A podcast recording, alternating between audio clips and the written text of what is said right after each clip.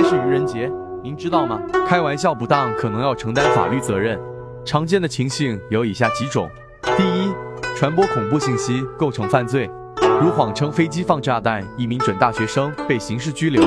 第二，愚弄警察报假警被处以行政拘留并罚款；第三，故意将人弄伤，可能构成故意伤害罪，并需要进行民事赔偿；第四，侵犯他人人格尊严，涉嫌构成侮辱罪。要想每天长知识，就来关注杜律师。